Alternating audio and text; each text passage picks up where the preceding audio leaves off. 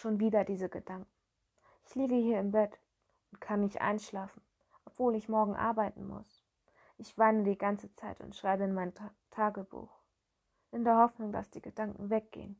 Ich hasse diese Krankheit. Jetzt liege ich im Bett und starre diese Wand an. Manchmal denke ich, ich sollte nicht mehr hier sein. Das Einzige, was mich hier in dieser Welt hält, ist meine Schwester. Nur wegen ihr bin ich noch hier. Jedes Mal sagt sie, es wird dieses Mal besser. Es war nie so. Nicht mal nach dem fünften Mal, dass ich in diesem beschissenen Krankenhaus war. Irgendwann, ohne es zu merken, schließe ich meine Augen, weil sich die Müdigkeit anschleicht. Mir geht es nicht immer scheiße. Ich habe auch gute Tage. Ich hoffe, die kommen wieder. Und so schlief ich ein. Als ich aufwache, fühlt es sich an, als hätte ich nie geschlafen. Ich gucke auf mein Handy, um zu wissen, wie spät es ist. Sieben Uhr. Um 7.30 Uhr fängt Homeoffice an. Ich mache eine Ausbildung und durch Corona darf ich nicht in die Schule. Da ich müde bin, drehe ich mich nochmal um und gebe mir nur 15 Minuten. Nach den Schulaufgaben, die ich in einer Stunde fertig hatte, bin ich eingeschlafen, bis die Tür mit einem Knall aufging. Wer stand da? Meine Schwester Melly. So, genug geschlafen, Ellie. Wir gehen raus.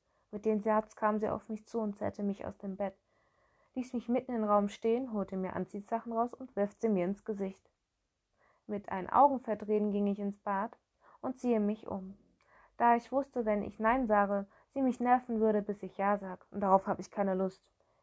Wir gingen einfach nur spazieren und ich bin froh, dass ich mit ihr draußen war, obwohl ich anfangs keine Lust hatte.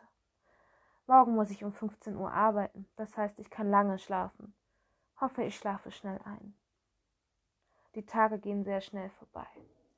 Wochen das Wochenende ist da. Am Samstag habe ich den ganzen Tag Netflix geschaut. Ich liebe Horrorfilme und Krimis. Ich wollte Sonntag das gleiche machen, irgendwann wurde es mir zu langweilig.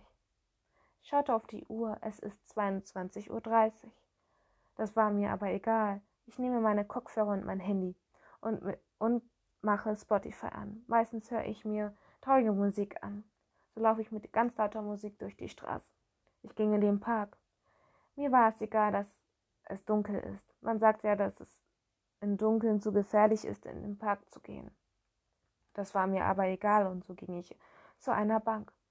Ich schaute in den Himmel und sah die vielen Sterne.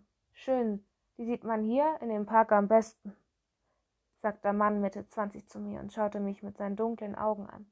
Er sah gruselig aus, aber irgendwas zieht mich an, an ihn an. Ich sagte nichts und er schaute mich nur an. Es verunsicherte mich, also schaute ich wieder in den Himmel. Ich merkte, dass er mir mich noch paar Minuten anschaute, bis er dann auch wieder hochschaut.